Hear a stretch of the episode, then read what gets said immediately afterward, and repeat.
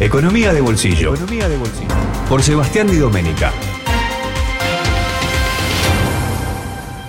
Cinco preguntas de interés sobre el plan previaje.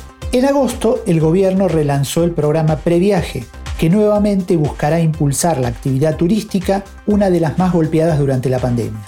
Una propuesta que le permitirá a todos los que viajen por el país en las vacaciones recibir un crédito para utilizar en 2022 también en actividades turísticas.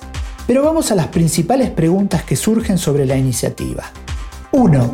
¿Qué es exactamente el programa Previaje? Es un plan que busca impulsar la compra anticipada de servicios de toda la cadena turística como pasajes, alojamiento o excursiones, entre otras actividades. El programa otorga un crédito por el 50% del consumo realizado entre agosto y diciembre de este año para ser utilizado en el mismo rubro desde noviembre de 2021 a diciembre de 2022. Es decir, una parte de los gastos del viaje le serán devueltos al beneficiario a través de un crédito y para ser utilizados únicamente en actividades turísticas, es decir, otros viajes por el país.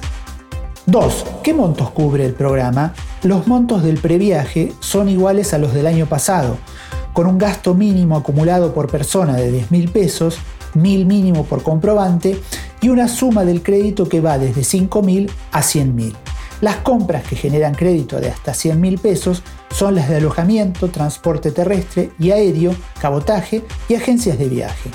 En tanto, suman hasta 5.000 el alquiler de vehículos, museos, balnearios, espectáculos artísticos y salas de cine. Y si esos servicios son adquiridos a través de una agencia de viajes, el tope de reintegro será de 100.000 pesos.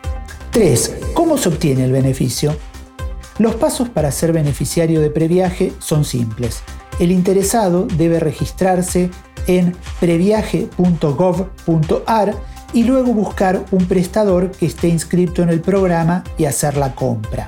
Después se deben cargar en el programa los datos del viaje, origen, destino, fecha de salida y regreso, entre otros, y los comprobantes que pueden ser facturas y recibos, BIC y boletos de transporte. Una vez validados los comprobantes, el usuario recibirá el crédito en una tarjeta precargada o a través de BNA y a partir de entonces podrá utilizar el crédito hasta el 31 de diciembre de 2022.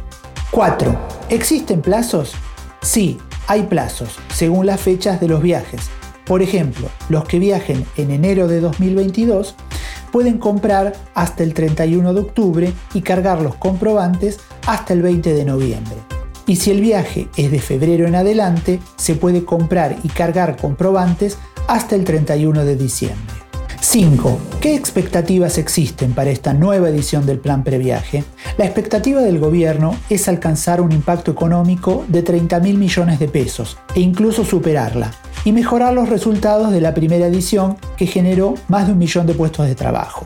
Por los beneficios obtenidos, el programa fue destacado por la Organización de las Naciones Unidas y copiado por otros países. Las mejores condiciones epidemiológicas que tendrá esta nueva edición seguramente permitirá superar a la edición anterior. Soy Sebastián Di Domenica y este fue un informe sobre economía de bolsillo para Radio Perfil. Podés conocer más de estos temas en Microeconómico Podcast por Spotify.